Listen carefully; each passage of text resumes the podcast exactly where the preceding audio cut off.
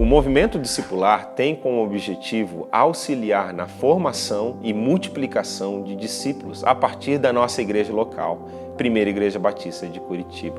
Nós sonhamos com a multiplicação exponencial de discípulos, células e igrejas que abençoem a cidade de Curitiba, o Brasil e o mundo.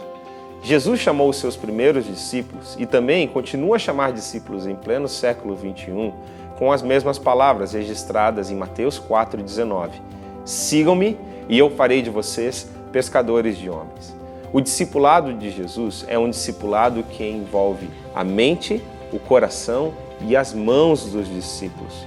Nós desejamos, com o movimento discipular, auxiliar a nossa igreja no desenvolvimento de discípulos, desde que eles são novos discípulos até se tornarem ministros do reino de Deus, pelo poder do Espírito no amor de Cristo e para a glória de Deus.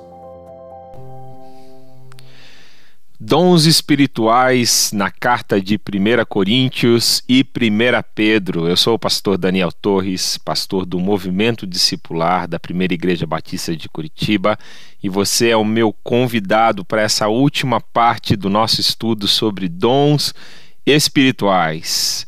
E olha, eu quero dizer que foi um tempo proveitoso essa nossa série, curta série sobre dons espirituais, e hoje nós estamos chegando aqui no capítulo final.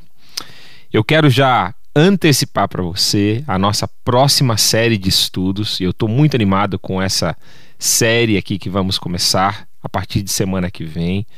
Discipulado nas cartas às igrejas do Apocalipse. Eu estava lendo o começo ali do livro de Apocalipse e fiquei empolgadíssimo com a ideia de trazer para você, querido ouvinte, querido telespectador, ricas lições sobre discipulado nos três primeiros capítulos de Apocalipse. Então, já vai se aquecendo ali junto comigo, convida ali amigos, convida a sua família para estar tá participando dessa série de estudos que vai começar na semana que vem. Você me ajudou a escolher, você deu o seu voto aqui, qual era a série que você gostaria que a gente abordasse aqui no nosso espaço de reflexão sobre discipulado, e essa foi a ganhadora as cartas nas igrejas de Apocalipse.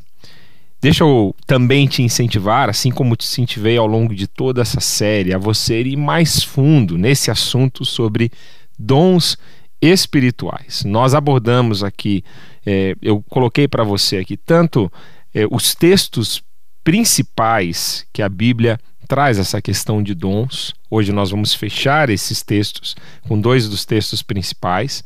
E também eu compartilhei com você uma forma de encontrar os seus dons espirituais.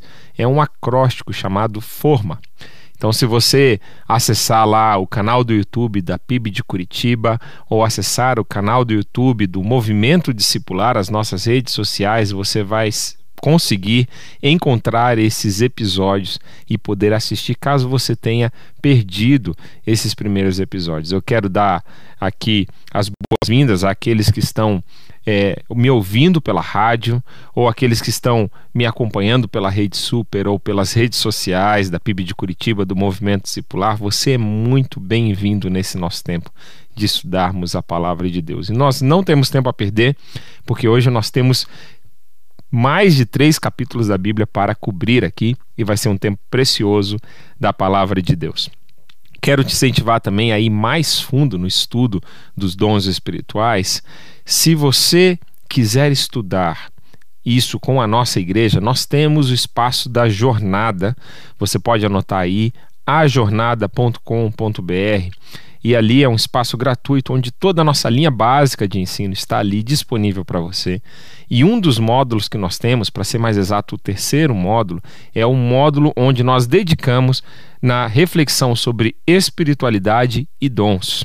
Dons e espiritualidade. Então você pode estar acessando esse módulo, estar estudando de forma mais aprofundada cada um dos dons espirituais e como isso se aplica na sua vida. E tem um teste de dons para você lá no final desse módulo da jornada. Também Se você estiver aí navegando na internet e quiser colocar no YouTube Encontro Doutrinário PIB Curitiba, você vai encontrar um estudo do nosso pastor aqui, pastor Sênio aqui da PIB de Curitiba, pastor Pascoal Piragini, falando sobre dons. Para mim, é um dos materiais melhores que eu encontrei nessa dinâmica de dons espirituais, referência aqui para esse nosso estudo sobre dons espirituais. Então fica aí a dica de como você pode se aprofundar, de como você pode continuar crescendo nesse assunto tão relevante da palavra de Deus. Bom, nós já cobrimos Romanos capítulo 12, já cobrimos também Efésios capítulo 4. E agora, essa, essa semana, nós vamos cobrir 1 Coríntios 12, 13 e 14, porque o tema se estende nesses três capítulos, e também 1 Pedro 4, 10 a 11. Essa é a nossa temática de hoje. E olha só, deixa eu começar pedindo para que você abra sua Bíblia lá em 1 Coríntios, capítulo 12, versículo 1, e trazer para você um dado relevante, interessante sobre essa questão dos dons espirituais. 1 Coríntios 12, 1 vai dizer assim: Irmãos, não quero que vocês estejam desinformados a respeito dos dons espirituais. É por esse motivo que Paulo dedica três capítulos da sua carta, da sua primeira carta à igreja de Corinto, falando sobre dons espirituais, porque ele gostaria de informar os irmãos.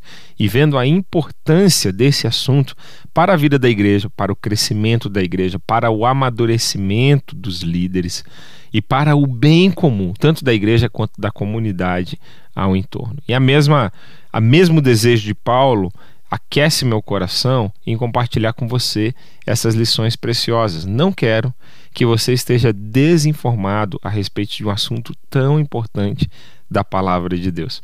E olha só que interessante, uma pesquisa feita nos Estados Unidos, infelizmente nós não temos o paralelo disso no Brasil, mas essa pesquisa ela foi realizada tanto em 95, 1995, quanto no ano 2000.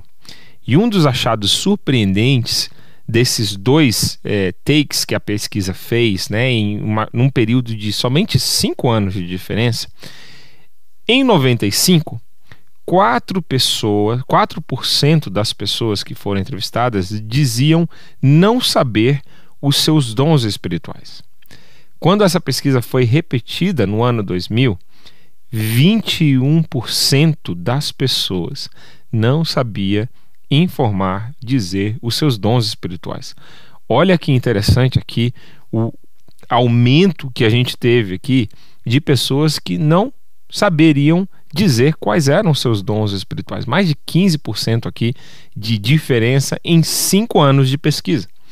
Então, esse é um sinal alarmante de que o número de pessoas que não conhecem, e se não conhecem, elas não estão intencionalmente praticando seus dons na vida da igreja tem crescido e tem crescido assustadoramente, pelo menos essa é a dinâmica dos Estados Unidos. Eu poderia dizer que há boa correlação aqui também com o Brasil.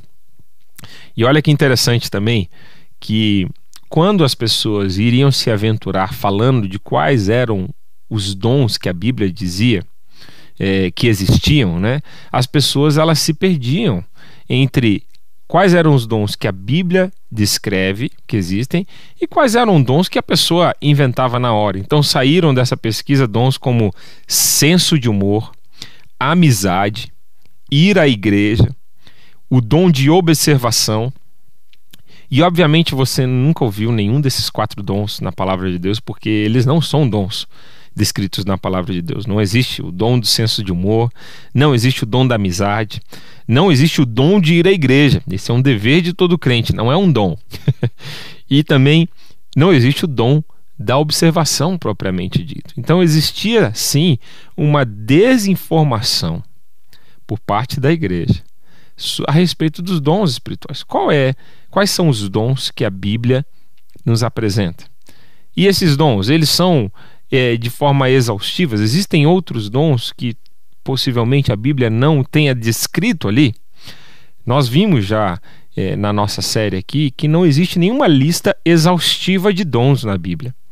Nenhuma das quatro textos referenciais que nós temos na Bíblia vai se propor a tratar esse assunto exaustivamente. Então, nós vamos completando essas listas, nós vamos colocando elas uma ao lado da outra, encontrando um fecho de mais de 20 dons descritos pela Bíblia. Mas é, é possível ter outros dons além daquilo que a Bíblia descreve. A possibilidade existe, porque não existe uma lista que é exaustiva na palavra de Deus. Mas, com certeza, esses não são dons que nós poderíamos dizer que são bíblicos, né? ou que estão na palavra de Deus. Bom, uma última coisa, lendo esse relatório dessa pesquisa que me chamou a atenção, é que somente 1% dos entrevistados dizia ter o dom de evangelismo. E meus irmãos, olha, se tem um dom que nós carecemos como igreja, se tem um dom que nós precisamos como igreja, é o dom do evangelismo. Eu trabalho muito na área de plantação de igreja, é uma das paixões do meu coração.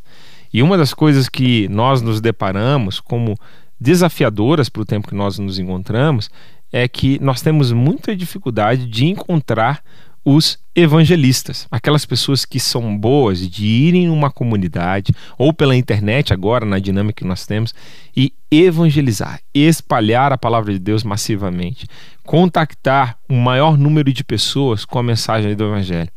O evangelista ele é muito importante, principalmente no início da igreja, em toda a vida da igreja, mas falando nesse contexto da plantação de igreja, a pessoa que tem o dom de evangelista, ela é uma pessoa que abre portas, é uma pessoa que ela tem uma expansão da sua influência na, na, naquela região onde a igreja vai ser plantada de uma forma mais fácil do que uma pessoa que tem um dom pastoral, ou uma pessoa que tem um dom de educação, de ensino, ou uma pessoa que tem o dom até de profecia.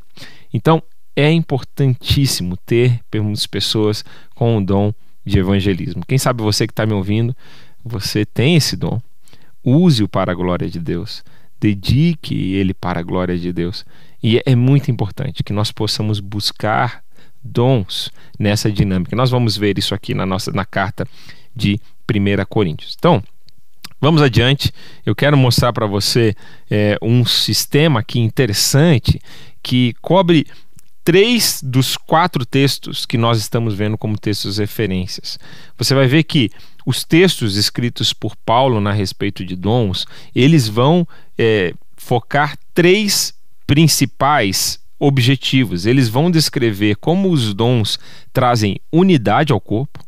Eles vão falar também como a diversidade é um aspecto bonito desses dons espirituais. Eles trazem essa diversidade para o corpo e também ele vai falar como que esses dons também levam a pessoa à maturidade na sua fé. Unidade, diversidade e maturidade. Esses três aspectos você encontra tanto em 1 Coríntios 12, se você está anotando aí, é, 1 Coríntios 12, do 1 ao 13, vai falar da unidade. Romanos 12, 1 ao 5 também vai falar de unidade. E Efésios 4, 1 a 6 vai falar de unidade. Ele sempre começa a lista de dons falando sobre a, importante, a importância da unidade no exercício dos dons. Depois, geralmente, Paulo ele passa a descrever o papel da diversidade nesses dons. Como que os dons eles ajudam nessa diversificação do corpo de Cristo.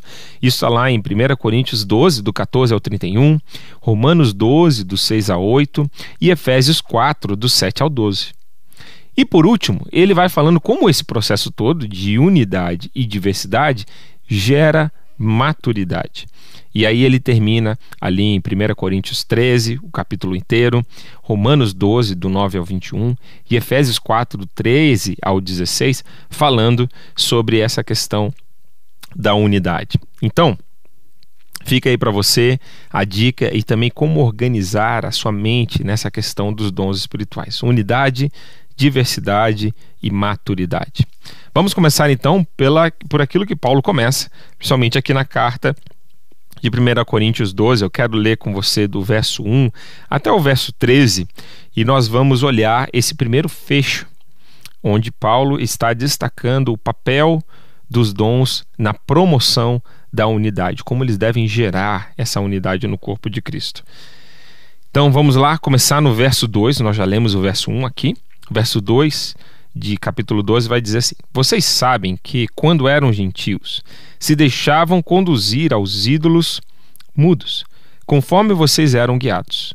Por isso, quero que entendam que ninguém que fala pelo Espírito de Deus afirma anátema Jesus. Por outro lado, ninguém que dizer Ninguém pode dizer Senhor Jesus senão pelo Espírito Santo. Ora, os dons são diversos, mas o Espírito é o mesmo. E também há diversidade nos serviços, mas o Senhor é o mesmo. E há diversidade nas realizações, mas o mesmo Deus é quem opera tudo em todos. A manifestação do Espírito é concedida a cada um visando um fim proveitoso. Porque a um é dado, mediante o Espírito, a palavra da sabedoria a outro, segundo o mesmo Espírito, a palavra do conhecimento. A um é dada, no mesmo Espírito, a fé. A outro, no mesmo Espírito, dons de curar. A outro, operações de milagres. A outro, profecia. A outro, discernimento de espíritos. A um é dada a variedade de línguas, e a outro, capacidade para interpretá-las. Mas um só e o mesmo Espírito realiza todas essas coisas, distribuindo-as a cada um individualmente conforme ele quer. Olha que ressalto, olha que é, destaque importante a gente fazer aqui. Cada crente recebe um presente de Deus, que é o dom, e ele distribui de forma, da forma que ele quer, para a edificação do corpo, para a glória de Deus. Olha lá, versículo 12. Porque assim como o corpo é um e tem muitos membros, e todos os membros, mesmo sendo muitos, constituem um só corpo, assim também é com respeito a Cristo. Pois em um só Espírito todos nós fomos batizados em um só corpo, quer judeus, quer gregos, quer escravos, quer livres, e a todos nós foi dado beber de um só Espírito. Bom, fica muito claro Paulo enfatizando aqui em primeiro lugar a unidade. Ele faz questão de dizer que é o mesmo Espírito, que é o mesmo Deus que nós servimos, que é a mesma igreja que estamos edificando. E aqui eu coloquei para você alguns destaques aqui desse trecho. Né? Primeiro, a nossa base pela qual podemos contribuir, na base que podemos cooperar, é porque todos nós como igreja de Deus, como família de Deus, confessamos o mesmo Senhor. Nós temos a mesma base de confissão. Quando nós é, nos identificamos com Jesus no seu batismo e nós falamos, né? Confessamos Jesus como nosso único e suficiente Salvador. É nesse nome e é nessa confissão que nós somos batizados, que a nossa aliança é firmada. Portanto, essa é a base da unidade e essa deve ser a base pela qual os dons eles operam na igreja. Nós também servimos ao mesmo Deus. Nós não estamos servindo a nós mesmos, não estamos servindo aos nossos líderes, não estamos servindo a nenhuma instituição. Nós servimos a Deus, somente a Deus. Você não está usando os seus dons espirituais para a sua igreja local. Você está usando na sua igreja local para a edificação do reino. Mas não é, nas, não é, não é para a sua igreja local, é para Deus. Você está servindo ultimamente Deus, mesmo que usando Ele na sua igreja local, onde é o lugar certo para você usar os seus dons. Nós ministramos ao mesmo corpo, corpo de Cristo, e é assim que nós vimos, principalmente nesse trecho ali do 7 ao 11, onde ele vai falar dos dons, ele vai falando como nós devemos servir a esse corpo e como cada um deve fazer a sua parte, como ele bem destacou ali no versículo 11, e eu já frisei isso com você aqui. Por último, ele vai trazer esse símbolo do batismo e dizendo como esse é o símbolo que nos une. Nós somos batizados em nome do Pai, do Filho e do Espírito Santo, selados por Deus com o seu Espírito. E eu já disse para você na aula anterior que a Trindade está presente em tudo aqui. E Paulo, em cada uma das suas listas, ele vai enfatizar uma pessoa da Trindade como atribuindo esses dons. Em Romanos, Deus Pai é aquele que recebe a proeminência na forma que Paulo escreve aquela carta. Em Efésios, ele vai dar prominência nessa questão dos dons a Jesus Cristo, falando que foi ele que concedeu os dons quando ressuscitou dentre os mortos e foi elevado aos céus. E aqui, na carta de 1 Coríntios, você vai ver que Paulo está enfatizando a terceira pessoa da Trindade. O Espírito Santo é citado é, muitas vezes entre esses versículos aqui e como ele distribuindo dons à igreja. Então, a Trindade aqui é, em ação. E eu quero que você que está discipulando alguém, você possa sempre refrisar isso com seu discípulo. A importância de você descobrir os seus dons. Primeiro, para que você possa contribuir, participar nessa unidade do corpo de Deus, servindo o mesmo Deus, o mesmo Espírito, Jesus Cristo, construindo a igreja. E nós vamos aqui olhar, então, mais de perto os dons que Paulo começa a citar ali, principalmente no verso 7. Ele vai falando dessas manifestações do Espírito concedidas a cada um de nós. E ali, o verso 8, ele vai falar dois dons de ensino. Para a carta de Corinto, a ênfase está nos dons de sinais, que inclusive uma das irmãs que estava aqui participando da nossa aula na semana, nas semanas anteriores, ela perguntou sobre os dons de sinais, sobre o dom de línguas. Bom, se você está aqui de volta com a gente, hoje é o dia que nós vamos abordar isso. Paulo ele dá ênfase nesses dons, dons de sinais aqui na carta de 1 Coríntios. Mas ele cita assim dons, dois dons de ensino: a palavra de sabedoria e a palavra de conhecimento. A palavra de sabedoria seria aquele dom é, quando você está sendo aconselhado por alguém, quando você está ouvindo uma pregação e você percebe que aquela pessoa que está te aconselhando ou que está te exortando através de uma mensagem bíblica, ela parece falar coisas que fazem tão sentido para sua vida, tem uma sabedoria de vida por trás daqueles conselhos e ela consegue pegar a revelação da palavra de Deus e aplicar aquilo na sua vida de uma forma tão especial. Portanto, esse seria a palavra de sabedoria, ou o dom da palavra de sabedoria. E a palavra do conhecimento é aquela pessoa que consegue entender a revelação da palavra de Deus e consegue ir a fundo no conhecimento, no entendimento daquilo que o texto diz, e ele consegue tra trazer do texto conhecimento para os dias de hoje também. Né? Se o primeiro, eles são lógico complementares, se o primeiro ele trabalha numa questão mais de aconselhamento, numa questão mais de vida na vida, o conhecimento ele seria uma questão de um ensino geral, talvez um ensino para a igreja, mas de novo existem, é, lógico que interfaces entre esses dons, dois dons aqui que Paulo está dizendo, os dois nesse sentido da linha de ensino, ok? Agora vamos entrar para os dons de sinais. Olha, Paulo ele vai citar aqui é, nos próximos versículos, ele vai falando do dom da fé, ele vai falar sobre o dom de curas em alguns textos, né? E, e aqui, se você for pegar no original, ele está no plural aqui, essa questão de curas. Milagres, né? deixa eu passar o próximo slide aqui para você ver. Também falando sobre o dom de profecia, discernimento de espíritos, línguas e interpretação. Então, ele vai citar aqui seis dons que nós chamamos de dons de sinais, um fecho de dons muito importante na vida da igreja muito importante para o avanço da igreja. O dom da fé não quer dizer que só tem fé aquela pessoa que tem esse dom. Existem certos atributos da vida do cristão que todo cristão compartilha como a necessidade por oração ou a necessidade de evangelizar. Uma ótima, um, um, ótimo, um ótimo exemplo. Nós temos tanto o dom de evangelismo quanto a missão que cada um de nós, como crentes em Jesus, temos de evangelizar. Com ou sem dom, você é chamado pelo Senhor Jesus a evangelizar. Com ou sem o dom da fé, você também é chamado pelo Senhor Jesus para exercitar a sua fé para colocar em prática e para que a sua fé cresça. Mas algumas pessoas, elas vão ter esse dom de uma forma mais especial. Normalmente essas pessoas com dons da fé, de uma forma prática, elas se envolvem muito em ministérios de oração, em dinâmicas onde essa fé ela pode ser exercitada. E é tão bom quando você tem uma pessoa com esse dom ao teu redor.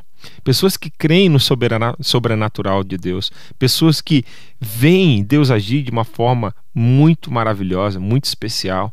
É, uma pessoa do meu convívio, né, da minha amizade aqui, que eu vejo que tem esse dom de uma forma muito especial, é o pastor Michel Peragini.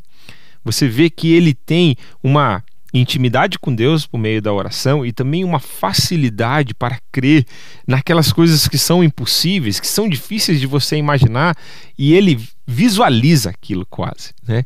Como que sonhando com os sonhos de Deus. Então, é, esse dom da fé é um dom muito especial, até te convidando aqui, se você está me ouvindo, está procurando um movimento de oração a se unir, Pastor Michel Peragini, toda, todo dia, às 6 horas da manhã, no Instagram, é, Michel Peragini, ele conduz um movimento de oração com mais de mil pessoas. Você também pode estar participando com a gente dessa corrente de oração e exercitar a sua fé. Vamos adiante, né? O dom de curas. E deixa eu te dar uma dica aqui daquele material que eu já citei para você do encontro doutrinário aqui da nossa igreja, material que foi produzido pelo nosso pastor sênior, pastor Pascoal Piragini, ele tem uma explicação sobre essa área aqui dos dons de sinais que é muito boa. Eu te, eu te desafio, te convido, caso a minha explicação aqui, né, pela nossa questão de tempo e aquilo que nós tentamos, tentamos cobrir, você queira ir mais a fundo, eu te convido a você ir lá encontrar esse encontro doutrinário e assisti-lo, você vai tirar grande proveito aqui da explicação desses dons. Mas dons, os dons de curas, ele também aborda as várias dimensões do corpo humano, ou do ser humano. Né? Existem algumas doenças que elas são físicas e que elas precisam né, de um remédio, elas precisam de um tratamento, ou mais importante ainda, elas precisam da intervenção de Deus curando aquela pessoa. Né? É o caso daquela pessoa que Jesus curou, que ele tinha a mão é, aleijada, né? e Jesus foi, orou, e aquela pessoa teve a sua mão é, recuperada, os movimentos da sua mão recuperada. Agora, existem outras doenças que elas são de origem espirituais. E existem alguns momentos do ministério de Jesus que Jesus não estava lidando com uma doença física.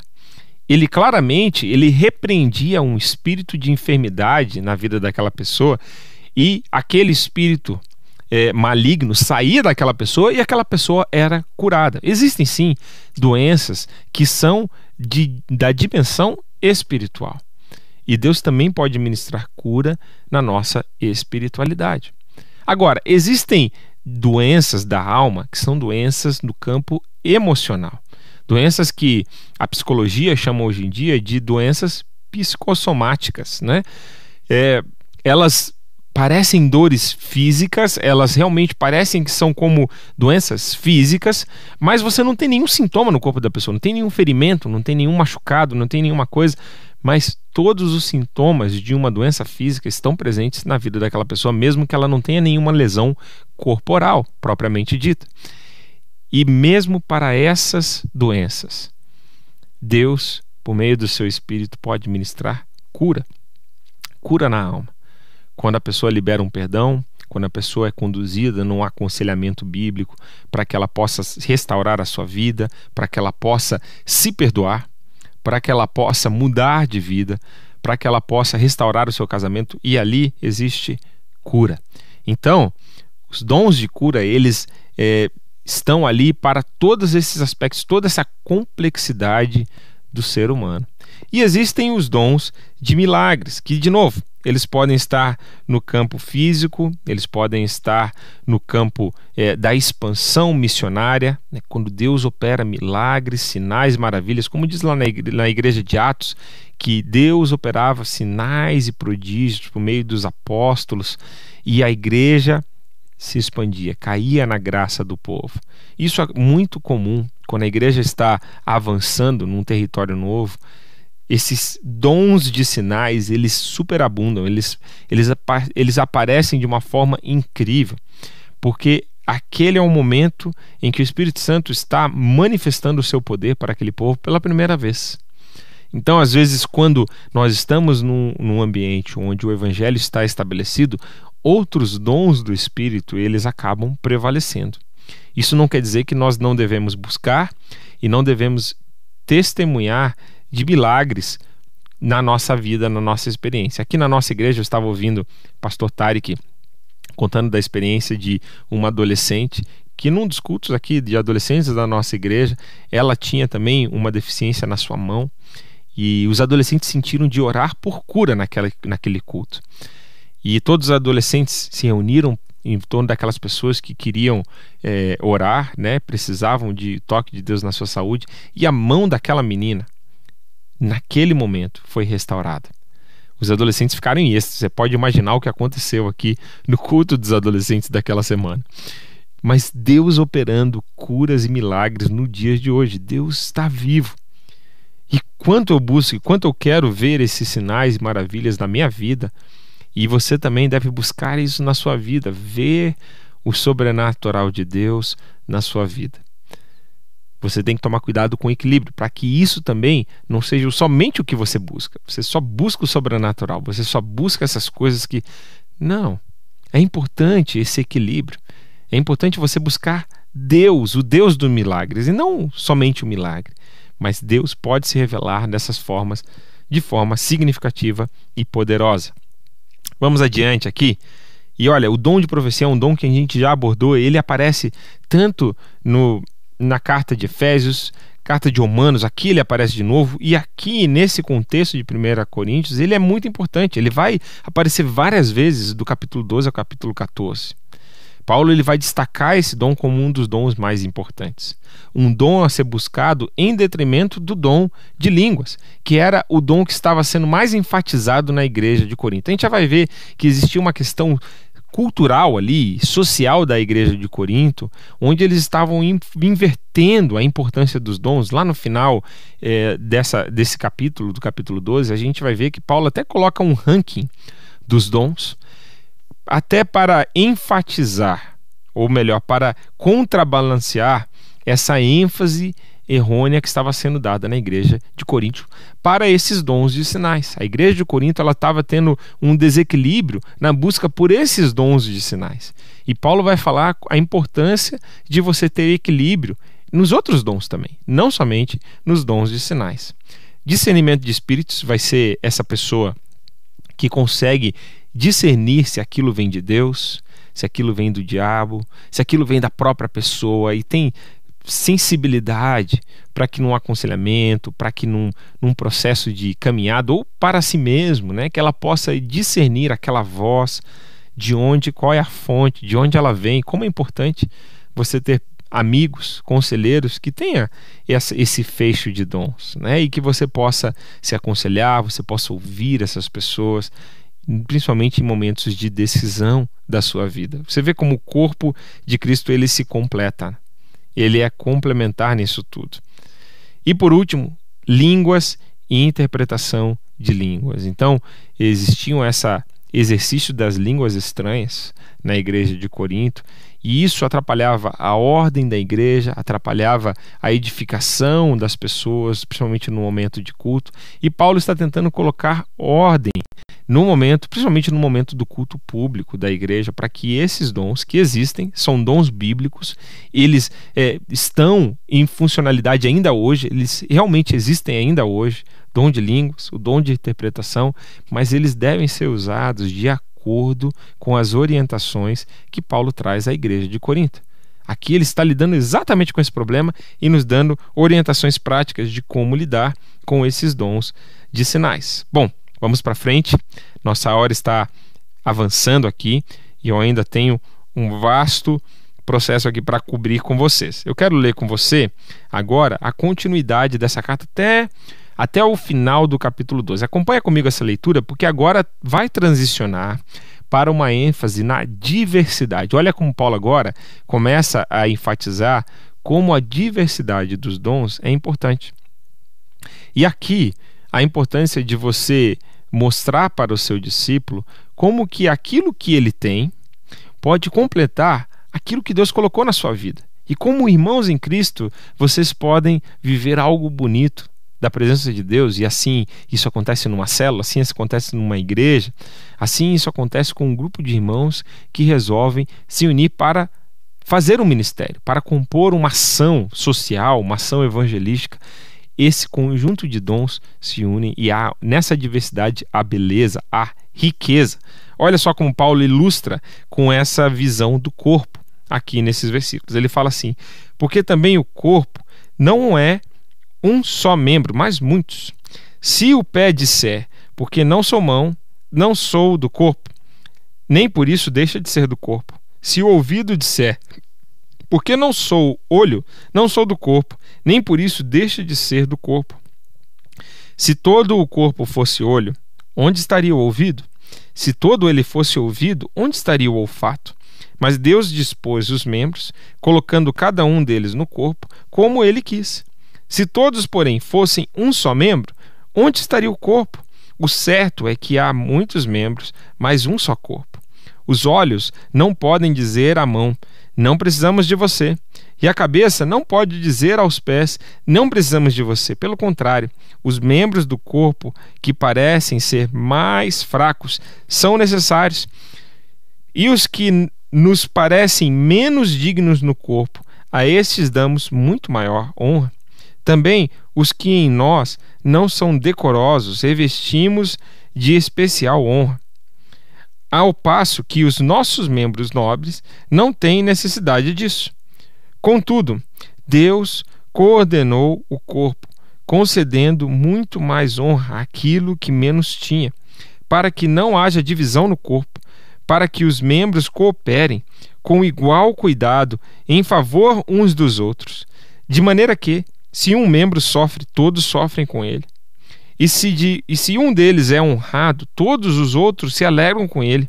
Ora, vocês são o corpo de Cristo e individualmente membros desse corpo. A uns Deus estabeleceu na igreja, primeiramente, apóstolos, e em segundo lugar, profetas, em terceiro lugar, mestres, depois, operador de milagres, depois, os que têm dons de curar, ou de ajudar, ou de administrar, e de falar em variedades de línguas. Será que são todos apóstolos? Será que são todos profetas? Será que são todos mestres? São todos operadores de milagres? Todos têm dons de curar? Todos falam em línguas? Todos têm o dom de interpretar essas línguas? Entretanto, procurem com zelo os melhores dons. E eu passo a mostrar-lhes um caminho ainda mais excelente. Deixa eu só frisar com você algumas coisas aqui desse final aqui do capítulo 12 que o corpo de Cristo ele vai apresentar essa diversidade. E essa diversidade é linda. Ela realmente ela traz essa riqueza para o corpo de Cristo. Um exemplo disso é, aqui na primeira igreja batista de Curitiba, nós temos um, uma equipe de pastores com mais de 30 pastores. E é interessante porque cada um de nós tem um fecho de dons, tem uma característica, tem uma personalidade que é única. E nessa complementaridade, nós conseguimos olhar para diferentes áreas da igreja e nós conseguimos servir o corpo de Cristo em diferentes funções, em diferentes dinâmicas, e isso traz essa completude. Isso traz essa unidade. Nessa diversidade há unidade. Então, olha só, o corpo precisa de diferentes partes para viver e crescer. A interdependência, ela gera unidade e a diversidade glorifica a Deus. Essas são coisas que eu queria destacar para você nessa dinâmica dos dons espirituais. E olha só no finalzinho ali, me parece, meus irmãos, que talvez um paralelo histórico com o que estava acontecendo na igreja de Corinto é o que aconteceu é, no meio do século passado com a igreja pentecostal. Aqui no Brasil, por exemplo. A igreja pentecostal ela enfatizou muito esses dons de sinais. E ela tinha como o dom de línguas como um dom que deveria ser usado para todas as pessoas. Todas as pessoas deveriam ter o dom de línguas. Ela, ela caracterizava o batismo no Espírito Santo. Até hoje, isso é uma crença é, é fundamental das igrejas pentecostais, da, da boa maioria delas. Mas se você for ler o texto de 1 Coríntios 12 com esse critério e com esse cuidado, você vai perceber que Paulo ele não diz em momento nenhum que o dom de línguas ele é exercitado por todos ou que deve ser exercitado por todos. Ele não coloca aqui como um crivo do batismo no Espírito Santo. E pelo contrário, ele está até invertendo a importância e a prioridade desse dom. porque a igreja de Corinto parecia estar fascinada com essas facetas do Espírito Santo, com esse sobrenatural, e eles buscavam a todo custo ter os dons de cura, ter os dons de língua, o dom de interpretação, e deixavam os outros dons que eram complementares como dons de segunda categoria, dons que não eram importantes. E aí Paulo aqui ele está enfatizando, né, falando aqui, colocando em hierarquia, aqui no final dessa carta, o apostolado, a profecia. E aqui vem todos os conjuntos de dons, é, não como, de novo, não é uma lista exaustiva, por isso que existem dons aqui, dons que eu tenho que não estão nessa lista, por exemplo. Então não é uma lista que você consegue colocar um ranking completo dos dons. Mas aqui a, a ênfase ele está tentando mostrar para a igreja de Corinto, e é um alerta para a igreja hoje em dia também, como precisa haver uma visão equilibrada sobre os dons espirituais. Todos os dons são importantes. Não priorize, não enfatize um dom, seja na tua igreja, seja no seu discipulado, seja na sua célula. Por favor, não passe para o seu discípulo a impressão de que ele precisa ter um desses dons, porque se ele não tiver um desses dons, ele não vai ser uma pessoa espiritual. Pode ser ele o dom de línguas, pode ser ele o dom de mestre, pode ser ele o dom de profecia. A Bíblia ela não diz isso. O que a Bíblia está dizendo para a gente? A Bíblia está dizendo que nós precisamos uns dos outros. Não tem ninguém na face da terra que tenha todos os dons. Deus, na pessoa do Espírito Santo, distribuiu esses dons para a igreja. E a Bíblia nos incentiva a buscar os melhores dons. É isso que a Bíblia nos orienta, nos incentiva. Agora, deixa eu ir adiante com você, porque o próximo capítulo ele é tão especial. E eu nunca tinha olhado para 1 Coríntios 13 com essa com esse, com esse olhar. Se você for olhar, 1 Coríntios 13 é um texto muito importante, muito conhecido da palavra de Deus, que fala sobre amor, o hino do amor.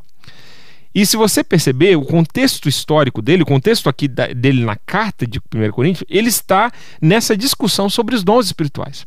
Às vezes, a primeira aplicação que nós fazemos de 1 Coríntios 13 está no relacionamento entre marido e mulher. Mas você sabia que não? Que a aplicação bíblica para esse texto está no contexto da igreja. Paulo está dando um exemplo de qual é o melhor dom a ser buscado, o dom do amor. Ou melhor, como que o amor ele pode nos ajudar a exercitar os nossos dons com maturidade. E ele está nesse contexto dos dons. Agora, observa esse, essa, essa leitura em, em relação a 1 Coríntios 13. Eu quero destacar uma frase aqui que diz assim, Warren Wisby diz assim: os dons espirituais, por mais estimulantes e maravilhosos que sejam, são inúteis e até destrutivos se não forem ministrados com amor. Olha que importante. Se você quer aprender a usar os seus dons com maturidade, você precisa aprender a usá-los em amor. Na verdade, a única forma de usá-los de uma forma que glorifica a Deus é quando você usa a eles usa eles em amor. E eu queria destacar aqui nesse capítulo que eu vou ler para você essas três características que você fosse observando. E se você, assim como eu, nunca conectou esse texto com a questão de dons, que você lesse comigo esse texto por essa abordagem, por esse prisma. E olha só, o versículo 1 a 3 vai dizer como o amor ele é o canal pelo qual nós precisamos expressar os nossos dons. Os dons eles não devem ser é, expressados por autoridade é, institucional, por, necess... por é, imposição ou por uma questão de qualquer outra motivação que não seja a motivação do amor, não é o veículo certo para você expressar os seus dons. Seria uma boa forma de, de resumir aqui. Versículo 4 a 7 vai falar dessas qualidades do amor que te ajudam a usar os dons que Deus te deu com maturidade, em unidade, utilizando da diversidade do corpo de Cristo. E por último, o amor é aquilo que permanece depois que todos os dons passarem, depois que todas as coisas terminarem. O amor permanecerá. Acompanha comigo essa leitura tão proveitosa da palavra de Deus. 1 Coríntios 13 diz assim: Ainda que eu fale as línguas dos homens e dos anjos, se não tiver amor, serei como o bronze que soa ou como o símbolo que retine. Ainda que eu tenha o dom de profetizar e conheça todos os mistérios e toda a ciência, ainda que eu tenha tamanha fé a ponto de transportar montes, Se não tiver amor, nada serei. E ainda que eu distribua todos os meus bens entre os pobres, e ainda que entregue o meu próprio corpo para ser queimado, se não tiver amor, isso de nada me adiantará. O amor é paciente e bondoso. O amor não arde em ciúmes, não se envaidece, não se orgulha, não é orgulhoso, não se conduz de forma inconveniente, não busca os seus interesses, não se irrita, não se ressente do mal. O amor não se alegra com a injustiça, não se alegra, mas, mas se alegra com a verdade. O amor tudo sofre, tudo crê, tudo espera, tudo suporta. O amor jamais acaba. Havendo profecias, desaparecerão. Havendo línguas, cessarão. Havendo ciência, passará. Pois o nosso conhecimento é incompleto e a nossa profecia é incompleta. Mas, quando vier o que é completo, então o que é incompleto será aniquilado. Quando eu era menino, falava como menino, sentia como menino, pensava como menino. Quando cheguei a ser homem, desisti das coisas próprias de menino porque agora vemos como num espelho, de forma obscura. Depois veremos face a face. Agora meu conhecimento é incompleto. Depois conhecerei como também sou conhecido. Agora, pois, permanecem a fé, a esperança e o amor. Esses três, porém, o maior deles é o amor. Tanta coisa aqui a destacar tanta coisa bonita de a gente ver essa maturidade, como Paulo ele vai falando dessa maturidade no uso dos dons. Olha, se você for olhar aquela lista ali do versículo 4 ao versículo 7, que a gente gosta tanto de aplicar para a questão, para o contexto do casamento e que realmente pode ser aplicado, você, se você levar em consideração que Paulo estava escrevendo esse texto pensando na igreja, na comunhão da igreja e não na comunhão de um casal, você vai ver como todas essas qualidades são qualidades que Paulo está falando assim: ei, isso é para ser vivido na igreja. Na igreja deve ter um amor paciente, bondoso, sem ciúmes, sem orgulho, onde tudo sofre, tudo crê, tudo espera, tudo suporta.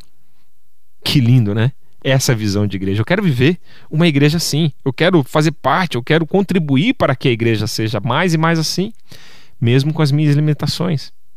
A igreja sempre vai ter as suas falhas. É formado por seres humanos como eu e você, mas nós podemos contribuir para que a obra de Deus avance, para que possamos glorificar o nome de Deus, mostrando essas qualidades do amor quando usamos os nossos dons.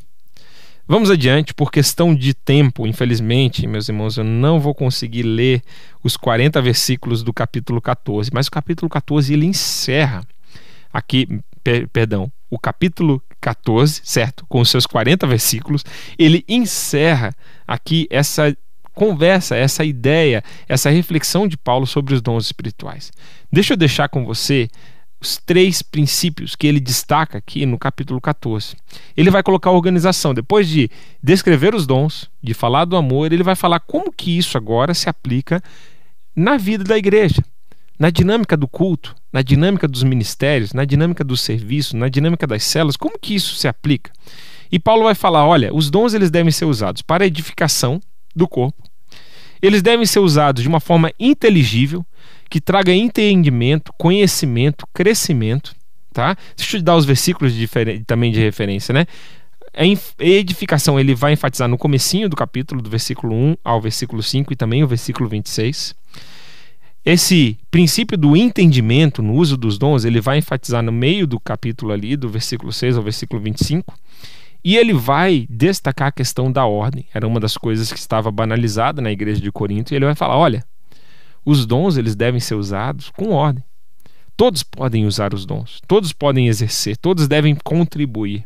Isso ele vai enfatizar do versículo 26 ao 40. Então, olha só agora essa ênfase sobre a questão da edificação. Paulo ele vai nos exortar nesse capítulo a buscar novos dons, a não nos contentarmos só com aqueles dons que nós temos, por mais que nós devemos ser gratos e louvar a Deus por eles, mas ele fala que essa busca por dons é algo louvável, é algo que Deus agrada o coração de Deus, que nós devemos buscar os melhores dons. Então, isso é muito importante. Procure edificar o corpo com os seus dons e não somente a si mesmo. Essa é uma ênfase aqui nessa questão da edificação. O dom de línguas estranhas, ele é um dom de edificação própria, para ser usado no seu devocional, para ser usado na sua busca íntima por Deus. Ele não tem um, um, um benefício, a não ser que seja acompanhado com o dom de interpretação, como Paulo fala, para o corpo de Cristo. Portanto, Paulo fala: olha, busque também aqueles dons que vão edificar o corpo como um todo, e não somente os dons de edificação pessoal. Olha só na questão do entendimento, eu queria enfatizar com você o versículo 12, que eu acho que resume bem esse grupo de versículos aqui. Versículo 12 de capítulo 14 diz assim: Por isso, já que vocês estão com tanta vontade de ter os dons do Espírito, procurem, acima de tudo, ter os dons que fazem com que a igreja cresça espiritualmente. Olha só que interessante como ele vai ressaltando essa importância de crescer no entendimento, de crescer no conhecimento do Senhor Jesus, de poder chegar à estatura espiritual de Cristo Jesus, como diz lá em Efésios capítulo 4. E por último, a questão da ordem ele enfatiza que todos devem participar. Se alguém tem um salmos, se alguém tem um cântico, se alguém tem um motivo de oração ou de louvor a Deus, se alguém tem uma palavra profética ou uma palavra, é, uma palavra de encorajamento para os irmãos, que cada um possa fazer fazer parte desse momento de culto, desse momento de, de, de adoração com decência e ordem.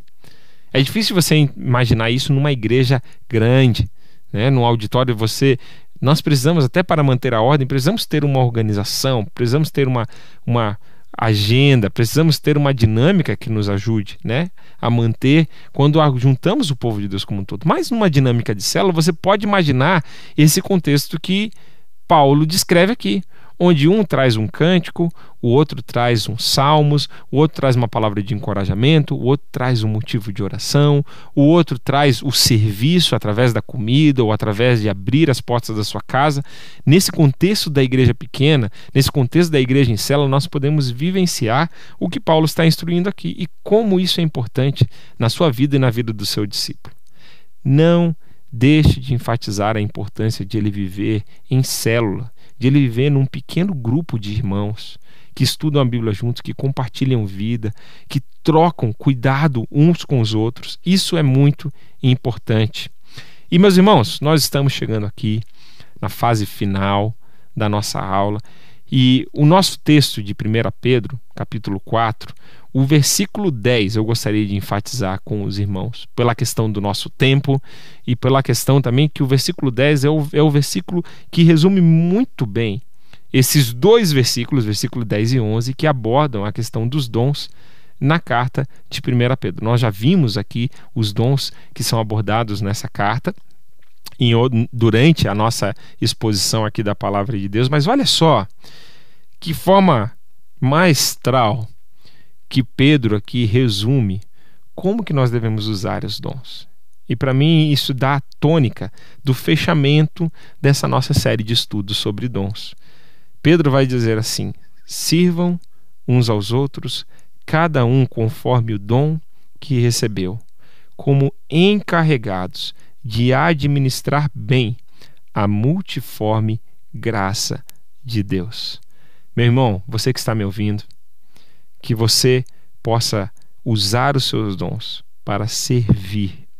Essa é a marca de todos os textos bíblicos. Os dons, eles são para o serviço e que você possa administrar bem esses tesouros preciosos que Deus colocou na sua vida para a glória dele e para a edificação da igreja. Quero orar com você nesse momento, pedir para que Deus use os seus dons e usar tudo aquilo que Ele colocou na sua mão, os seus recursos, o seu tempo, a sua família, para a honra e glória dele e para a sua alegria.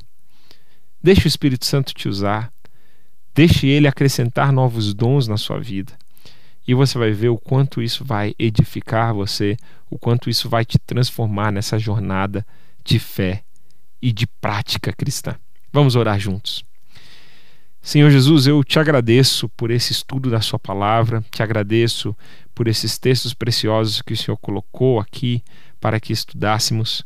Obrigado, Deus, por esse fechamento aqui de Pedro, nos, nos incentivando a servirmos uns aos outros e administrarmos bem a tua graça derramada sobre a nossa vida. Deus, nós te agradecemos por pérolas preciosas, como o texto de 1 Coríntios 13, que nos mostra como o amor é o veículo para a expressão dos dons na vida da igreja, como eles devem ser usados para é, a edificação, para o entendimento e de uma forma ordenosa, de uma forma que traga, contribua para todo o corpo de Cristo. Deus, ajuda os meus irmãos, ouvintes, telespectadores que estão acompanhando aqui essa aula sobre dons espirituais, para que eles frutifiquem na tua presença e que eles usem os seus dons para a glória do seu nome e para a expansão do corpo de Cristo. Essa é a minha oração, em nome de Jesus. Amém. Que Deus te abençoe.